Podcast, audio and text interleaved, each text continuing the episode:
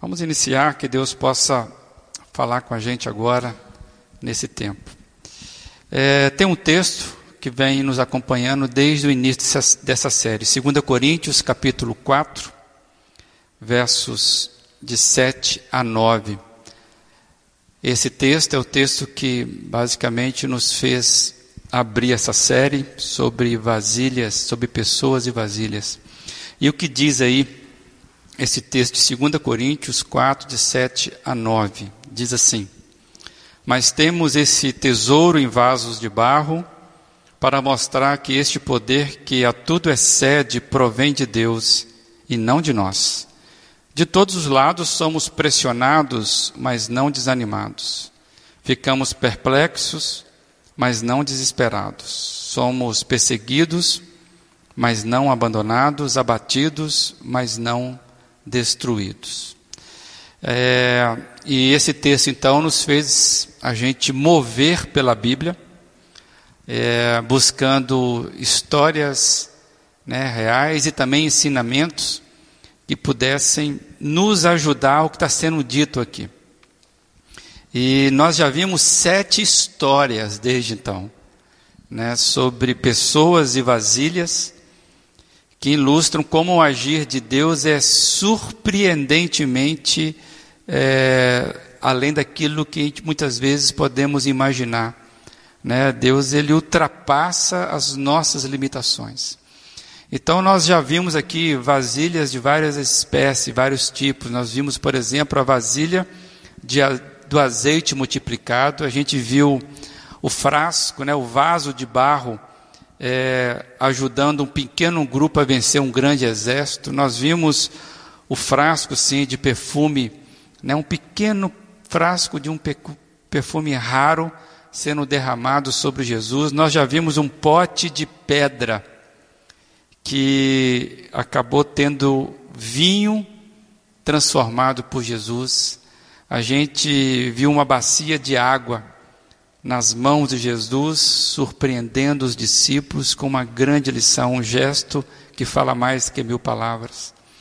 Nós já vimos também, ah, aprendemos com o cálice da última ceia que vem selando um novo ensino. E na semana passada, nós vimos o pote de água daquele homem sem nome, que, que ele vai para a antessala da última ceia.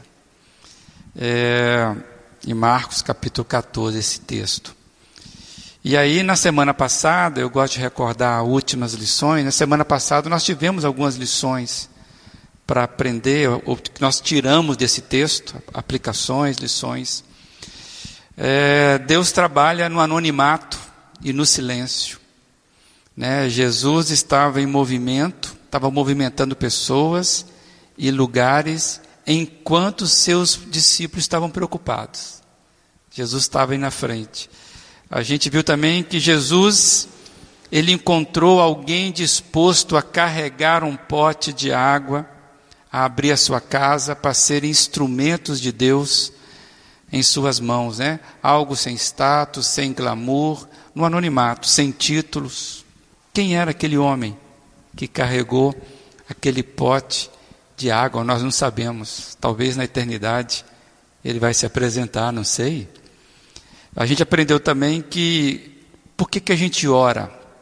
A gente ora porque Deus trabalha no invisível, Deus trabalha no anonimato. O que são as nossas orações se não clamar por esse Deus dos lugares improváveis, né, das pessoas inesperadas que ele, que ele traz, muitas vezes dos lugares desqualificáveis, Deus nos surpreende. E pessoas que vão carregar água para a gente, abrir as casas e por aí mais. E a nossa oração, por saber que Deus trabalha no anonimato na semana passada, é que Deus nos ajude a descansar, por saber que Ele é Senhor de todas as coisas e Ele cuida de tudo, mesmo quando nós não estamos vendo. É, a fé é essa capacidade, né? da gente ver o que não vê, que possamos aprender nesse sentido. É, a nossa oração é de agradecimento a Deus pelas pessoas que carregaram muitas vezes na nossa vida potes de água, mesmo pessoas que nós nunca mais vimos ou nem conhecemos, que Deus mandou enviados de Deus para nos suportar em momentos difíceis. Então, a nossa oração de agradecimento por isso, por Deus enviar pessoas para carregar para nós né, as cargas eu até contei aqui é um pouco da minha história. E a oração, essa oração nos faz, né, é, a gente se colocar nas mãos de Deus para sermos carregadores de potes de águas para alguém, sermos o próximo daquele que necessita, aquele que o Senhor mandar, que assim seja na nossa vida. E hoje, seguindo, a gente vai visitar um texto bíblico é, que talvez nos ajude ainda conhecer um pouco mais sobre o poder do texto que diz que nós somos vasilhas na, limitadas na qual o Senhor vem com poder e nos, nos faz ser vasilhas, vamos chamar assim, poderosas nas mãos dele. E eu convido então a você abrir sua Bíblia aí, Lucas 5, a gente vai ler a partir do 36. Lucas capítulo 5, a partir do 36. E hoje, como já foi expresso aí, nós vamos falar sobre pessoas e vasilhas, vinho novo e a resistência à mudança. Lucas, capítulo 5, a partir do versículo 36. Você que está em casa, esse texto vai ser projetado para você aí no chat, você pode nos acompanhar. Então lhes contou esta parábola. Ninguém tira remendo de roupa nova e, e o costura em roupa velha. Se o fizer, estragará a roupa nova, além do que o remendo da nova não se ajustará à velha. E ninguém põe vinho novo em vasilhas de couro velhas. Se o fizer, o vinho novo arrebentará as vasilhas e derramará e as vasilhas se estragarão. Pelo contrário, vinho novo deve ser posto em vasilhas de couro novas. E ninguém, depois de beber o vinho velho, prefere o novo, pois diz: o velho é melhor. Que Deus abençoe essa palavra no seu coração. Costumo dizer que só de ler a gente já começa a ficar instigado por ela. É a palavra do Senhor Jesus para nós essa noite. Fazer uma pergunta. Você se vê como alguém, uma pessoa resistente à mudança? Você é uma pessoa resistente à mudança? Eu acredito que todos nós temos, de certa forma, é, resistência à mudança, ou pelo menos alguma resistência à mudança ou a algumas mudanças. Alguns mais, outros menos. Não sei qual é o teu caso. Mas, de forma geral, nós não gostamos assim é, de mudança. É, principalmente aquelas mudanças, aquelas que vêm sem a gente pedir. Né? É, porque elas tiram, mudanças mexem com coisas que já estão acomodadas. Eu já mudei várias vezes na minha vida. E é sempre assim. É, talvez a nossa resistência à mudança seja porque elas nos ameaçam. Talvez elas tragam algum tipo de ameaça. Mesmo quando nós mudamos, essas mudanças são para melhor. É, porque, querendo ou não, mudança exige novos ajustes, é ou não é verdade? Então, pensa aí, você é uma pessoa, como é que você lida com as, com as mudanças, com as coisas novas? É, a Covid-19, ela veio então trazendo fortes mudanças e nos tirou das nossas rotinas. Nós estamos aqui hoje, inclusive, com rotina nova. É, e a Covid-19 também nos impôs hábitos novos, que a gente não queria, por exemplo, usar máscara. Né? Vocês estão todos de máscara aqui. E também nos impediu de fazer aquilo que a gente estava acostumado a fazer. nos impediu de dos nossos hábitos, né? E estamos às vezes é, chateados por isso, porque a gente não pode fazer um monte de coisa que nós gostaríamos de fazer. É, a Covid-19 de fato veio trazer fortes mudanças para a gente. E aí parece que nunca mais a gente vai voltar ao que era antes. A sensação que a gente tem é essa. Bem, Jesus, nesse texto que nós lemos, ele está contando esta parábola, e eu só li a parábola, mas no contexto, Jesus, depois você pode ler em casa com calma, Jesus está contando essa parábola para rebater acusações que estavam sendo feitas, a, não somente a ele, mas também aos seus discípulos.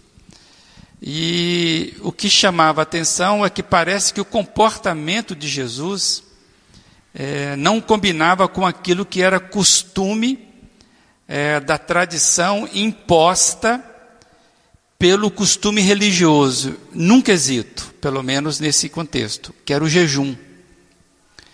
Jesus então está rebatendo o questionamento, porque parece que ele não observava o jejum de acordo com a tradição, a lei exigia. O comportamento de João Batista, quando a gente lê o texto, principalmente narrado em Mateus e Marcos, que também narram esse episódio, João Batista é trazido. E nós sabemos que o comportamento de João Batista é, era um homem que tinha um comportamento um pouco estranho. Né? A Bíblia fala que ele usava umas roupas estranhas, né? comia coisa estranha, vivia em local estranho. Gente estranha e esquisita, né? como diz a música. Né? É, é, é era o João Batista. E João Batista, naquela ocasião, já era bastante popular e ele tinha também os seus discípulos. E aqui começa a surgir algum um debate, algum questionamento, porque havia um forte contraste entre é, o ministério de João Batista e, e o ministério de Jesus no tocante ao jejum. Então nós temos aqui três grupos: o grupo de João Batista, os líderes religiosos e o grupo de Jesus. É, nos discípulos de João Batista havia uma dúvida sincera. É, isso fica muito claro nas narrativas de Mateus e Marcos. Então eles estão aqui compondo. Por quê? Porque nós vamos saber que os discípulos de João eles foram instigados pelo próprio João de seguir Jesus. Então estavam se aproximando de Jesus ali e perceberam que Jesus parece que não obedecia né, a, a o, o, o, aquilo que João Batista fazia. A sensação que a gente tem é que João ele tinha a sua rotina de, de, de jejum. É, amados, o Antigo Testamento ele exigia apenas um dia de jejum. Pelo Antigo Testamento, a, apenas o dia da expiação depois você vai ler lá, Levítico 16, 29. A gente não vai ler esse texto. Mas, de acordo com o, o Antigo Testamento, apenas um dia de jejum. É, mas, com o passar dos anos, o que aconteceu é que começaram a vir jejuns adicionais, e, e esses jejum, jejuns começaram a se tornar tradicionais. E então tinham vários jejuns que eram convocados e possivelmente os discípulos de João Batista sabiam disso e é, usavam isso de forma mais periódica. Bem, aos fariseus ali, os líderes religiosos que estavam ali, que estão levantando também a questão né, de comparação de Jesus, por que, que Jesus não guardava alguns jejuns, eles estavam ali simplesmente é, para ver o circo pegar fogo, sabe? Ele sempre queria colocar Jesus na berlinda. E agora estava muito bom, né? Jesus diante de João Batista. Então, os líderes religiosos, acostumados ali a, a, a, querer acompanhar Jesus, a questionar Jesus, estavam ali indagando no meio da questão, mas querendo ver simplesmente, o, como eu já disse, o circo pegar fogo. Eles não estavam querendo saber, eles queriam colocar a, a, o contraste ali sendo né, é, exposto. E, e, lembrar que os próprios líderes religiosos eles tinham é, um, um, modo muito rigoroso é, quanto ao jejum, e eles faziam questão de demonstrar que eles, então, praticavam o jejum, era algo meio de autopromoção. Isso a gente vai vendo, fica claro os ensinos do próprio Jesus que condena isso. É, eles jejuavam pelo menos duas vezes por semana, na quinta e na segunda. Tinha uma relação lá com o dia que Moisés subiu e desceu do monte, quando recebeu a, as tábuas. A gente não vai entrar nessa questão. Além de duas vezes por semana, eles também faziam questão de jejuar nas principais festas, a festa do tabernáculo, por exemplo, né? as festas da cabana, da Páscoa. Então eles faziam questão que todo mundo soubesse disso, né? para mostrar a religiosidade deles. E, e parecia que Jesus não estava nem aí para essas coisas, e isso incomodava esses líderes. Pelo menos aos olhos dos seus acusadores, Jesus não se importava muito com o rigor religioso imposto pela tradição no tocante ao jejum. É, Jesus era visto assim, aceitando o convite para as festas, né? de pessoas lá não muito benquistas. Os discípulos de Jesus foram acusados de fazer, né, algum, é, como é que fala, participar de com muita liberdade em, em, ocasiões que não deveriam. Possivelmente aqui deveria ser um dia que deveria ter sido guardado como jejum pelos. E, e aí Jesus estava ali, se você for pegar o contexto, na festa de Levi. Né, Mateus, que se tornou discípulo de Jesus, que era um cobrador de imposto, esse é o contexto. Então, talvez naquele dia de festa era um dia para guardar jejum, jejum e Jesus estava em festa. Possivelmente, então, essa questão surge. É, o nosso foco aqui, amados, não é, não é fazer um estudo sobre jejum, eu só estou colocando o contexto. Por que, Jesus vai contar essa parábola? Mas eu queria trazer mais um detalhezinho ainda.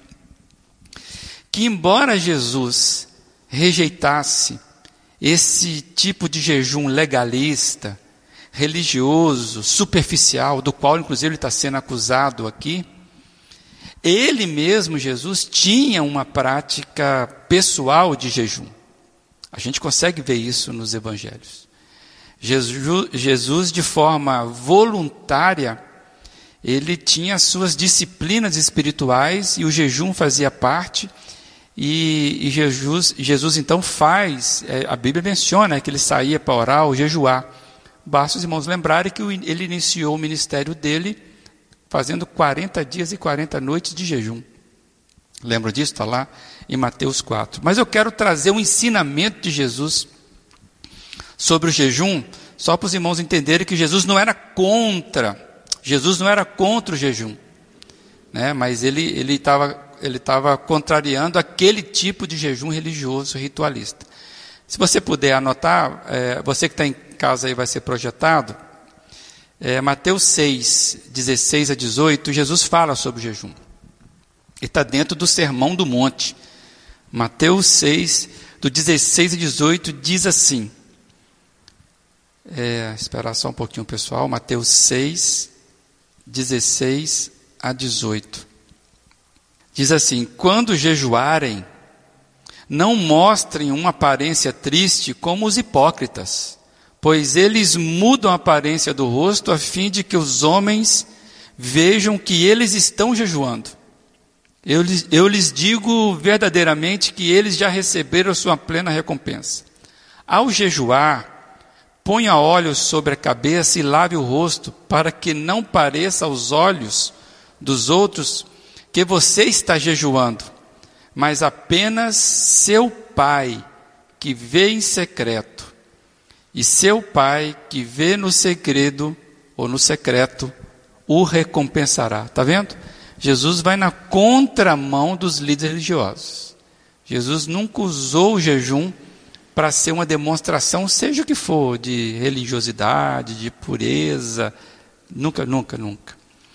Então, no caso do, do texto que nós estamos lendo aqui, eu já quero entrar na vasilha, né, que me interessa, é que Jesus traz na sua fala, nessa parábola, duas expressões, ou usa dois, é, é, duas figuras bem conhecidas no dia a dia, que as pessoas iam compreender. É, no verso 36, ele vai falar sobre remendo novo em roupa velha.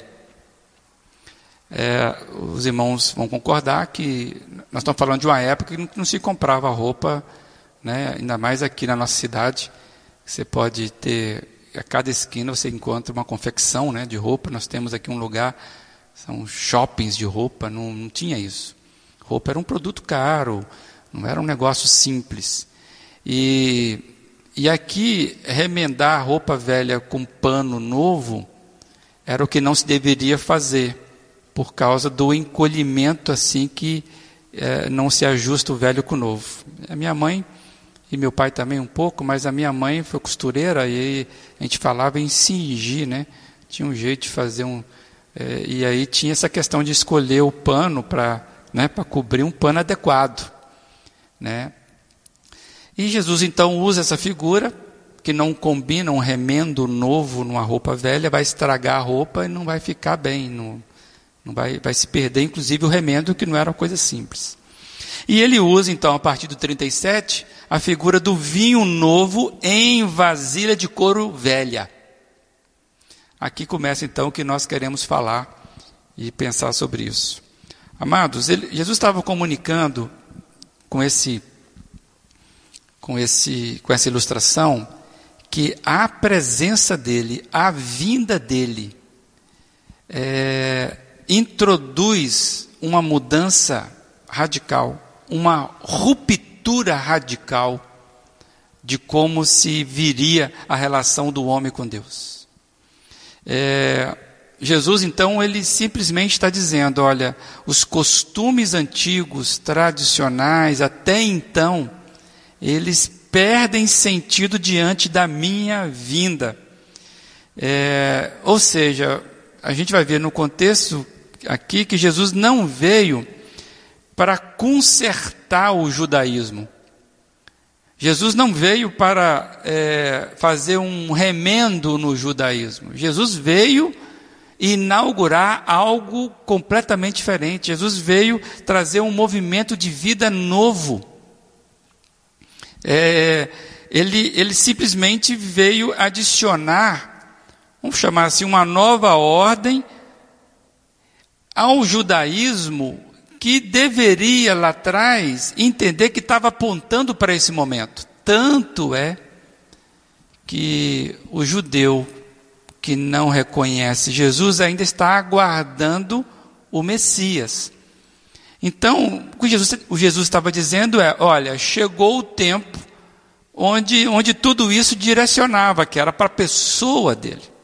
Eu estou trazendo um movimento novo. É, e aí,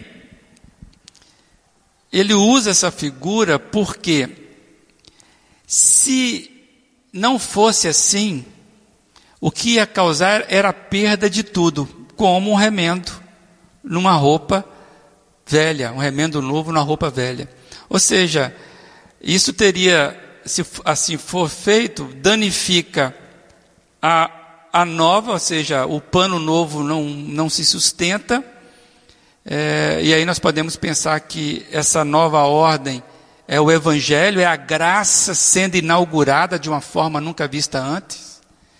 Ou seja, se fosse simplesmente colar o evangelho, ou essa ordem nova, essa graça, no ritual, ah, ia se perder, não fazia sentido nenhum. E ele vai dizer o seguinte: que qualquer remendo também não ia preservar a velha tradição, é, porque o novo ia estragar de qualquer forma o que estava o que estava antes. Então, tanto a figura da roupa velha como do, do, da, do odre, né, da vasilha velha, eram inadequados para coisas novas.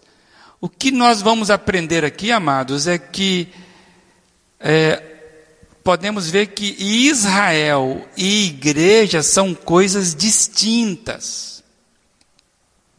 Israel e igreja são coisas distintas.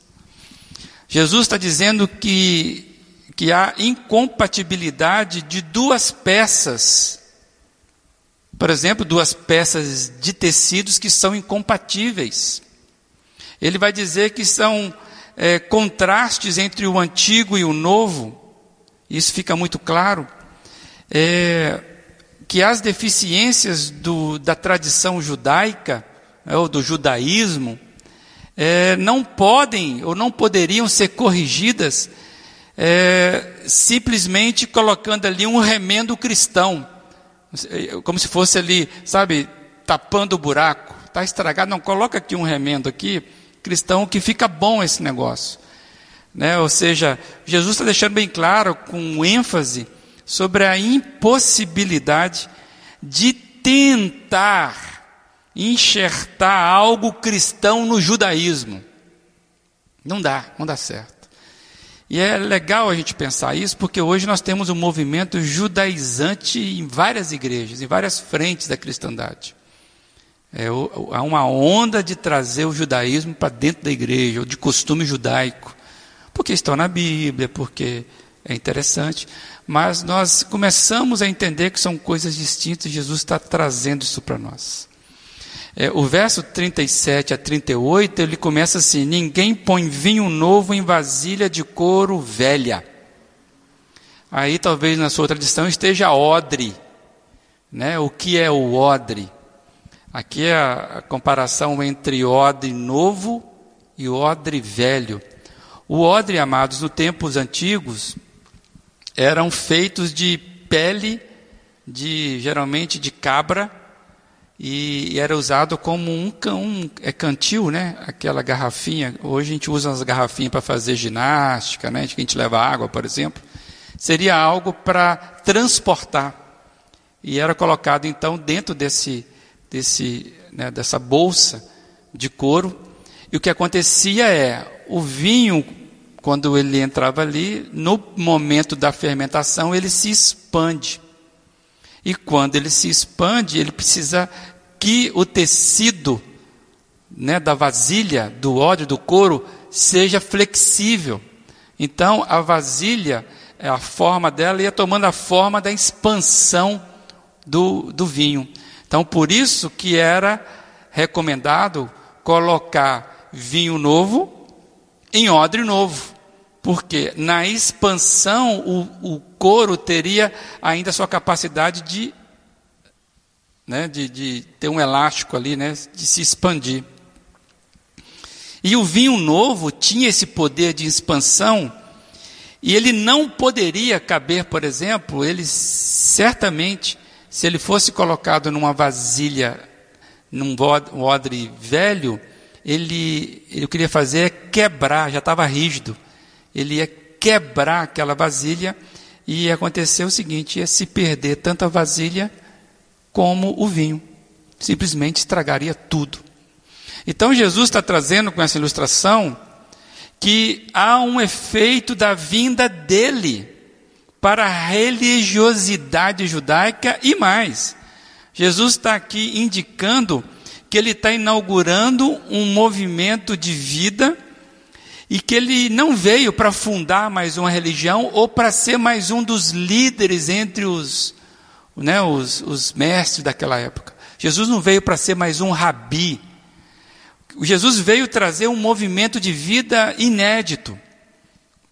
Amados, uma qualidade que era sem, não tinha como caber em qualquer ritual daquele, tudo era sombra. E é interessante, Paulo vai dizer que que é o evangelho. Paulo vai dizer que o evangelho, Paulo chama o evangelho de o poder de Deus. Esse poder, sabe? Essa, essa força. Lá em, em Romanos, capítulo 1, 16, Paulo diz assim: Porque não me envergonho do evangelho, pois é o poder de Deus para a salvação de todo aquele que crê. E ele vai dizer lá, primeiro o judeu e depois o gentio, ou seja, vai abarcar todo mundo. E basta, você vai concordar comigo, basta você e eu olharmos para a história e a gente vai ver que de fato isso aconteceu.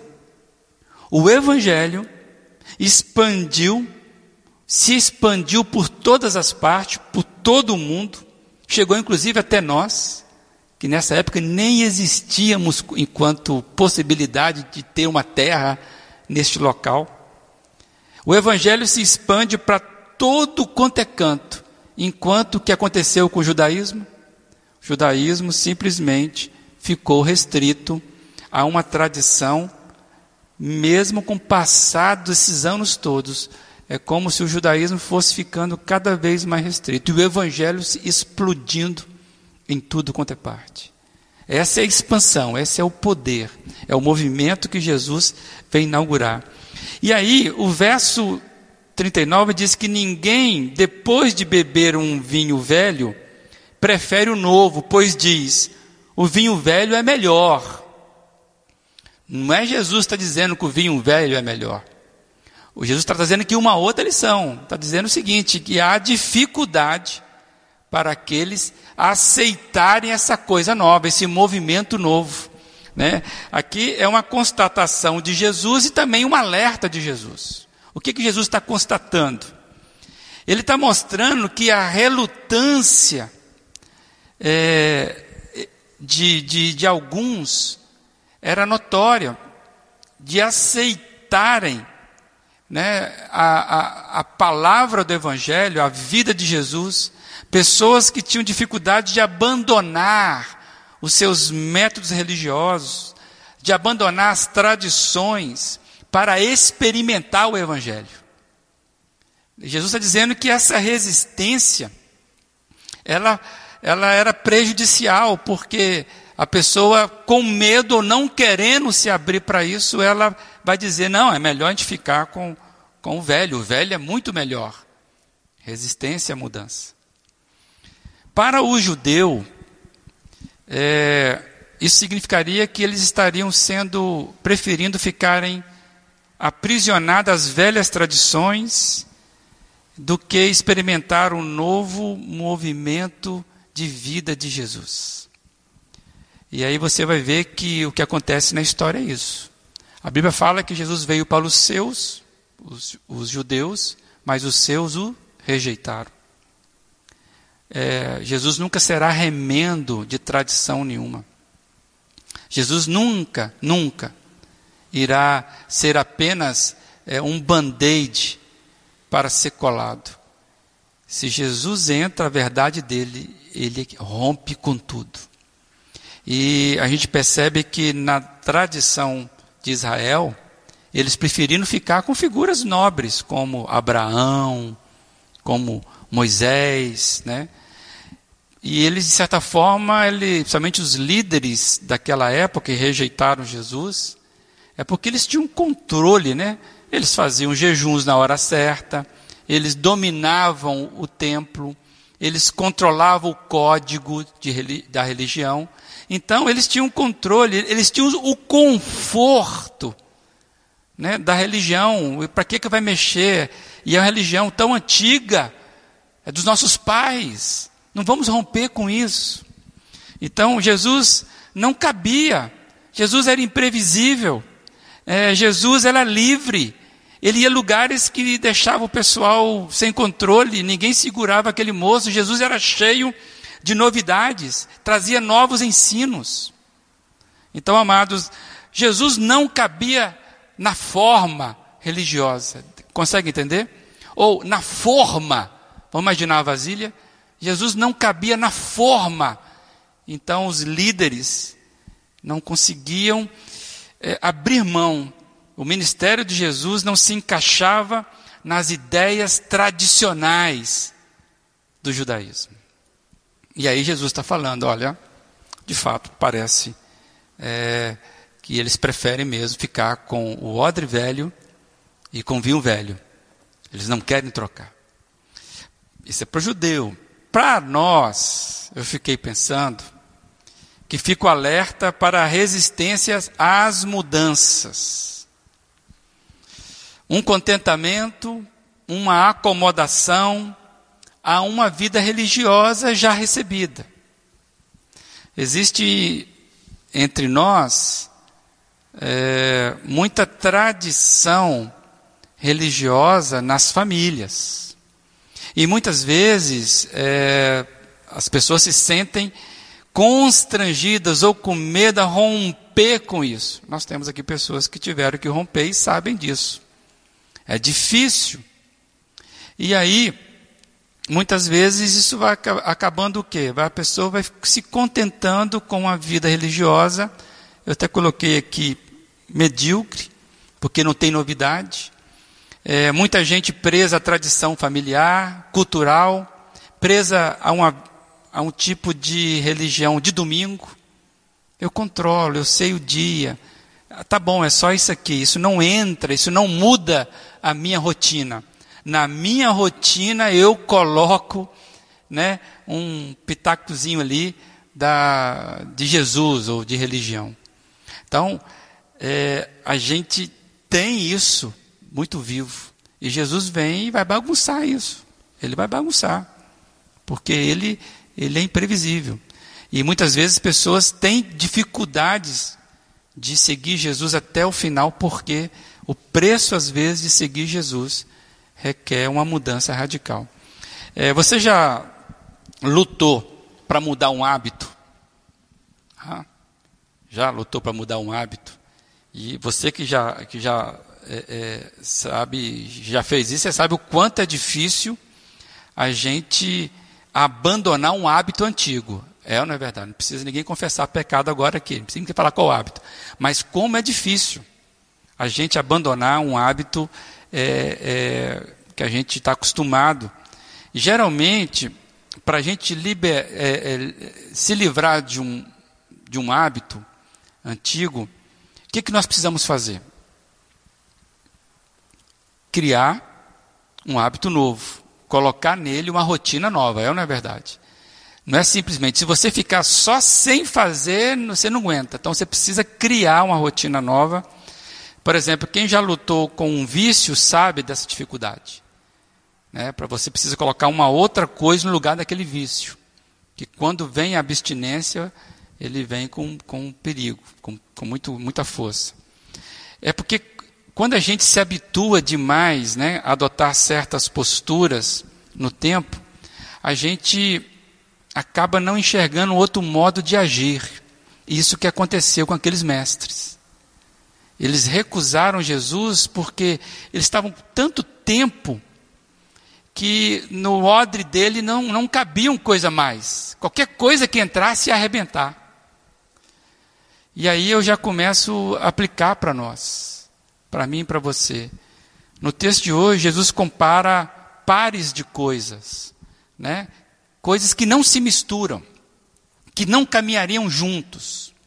Se você ler o contexto, ele vai falar de festa e jejum. Não tem como você estar numa festa e estar de jejum. Você já foi numa festa que você estava, é, é, não era obrigado, você não podia comer por causa de alguma coisa? É difícil. Né? Eu, quando eu larguei o refrigerante, foi uma decisão, as festas eram uma tentação, porque festa de crente só tem refrigerante, aquele negócio todo. Então, festa não combina, não anda com jejum. Jesus fala que também outros pares que não se misturam, um remendo novo em roupa velha. Ele fala de vinho novo com odres velhos. E ele vai falar ainda de vinho novo e vinho velho. Não se mistura vinho novo com vinho velho. Amado, Jesus traz uma novidade que não pode ser confinada a antigas formas. A vida de Jesus é dinâmica e ela não, não consegue ser aprisionada por nada, por regras, por códigos, por métodos. Não existe nenhuma teologia que amarra Jesus. Toda teologia ela é limitada para conter os movimentos de Jesus. Amados, os templos, os templos não conseguem dar conta né, de confinar a dinâmica da vida de Jesus. Conseguem perceber isso? Amados, a gente precisa olhar hoje a nossa vida, onde é, como é que estão tá os nossos odres. Se eles estão ou não adequados à vida dinâmica de Jesus ou às nossas os controles religiosos, né, os nossos controles religiosos, né, a nossa capacidade de, de ditar, a gente é que dita. Muita gente quer experimentar coisas novas em suas vidas, quer experimentar inclusive coisas novas de Jesus, mas insiste em manter velhos hábitos que não combinam com aquilo que estão desejando experimentar. Se eu perguntasse para uma pessoa assim, você quer receber, né, um, sei lá, um, uma unção extra do Espírito Santo? Amém? Todos nós queremos ou não queremos? Não é verdade? Aí, se você perguntar para a pessoa, e ela gasta ali três horas por dia acompanhando, por exemplo, um, um Big Brother da vida, como que ela vai querer, né? receber algo extra de Deus, se enchendo o tempo todo, gasta ali durante a semana 20 horas na frente de Big Brother, é, esporte, e ele quer, nas devocionais de cinco minutos, quando tem, ou no domingo, que o, o Espírito Santo transborde na vida dele, é impossível.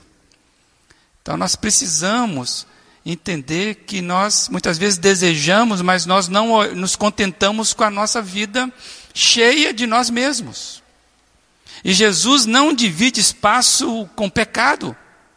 Jesus ele, ele não, não, não, ele não fica pedindo, sabe? Ele não vai fazer isso.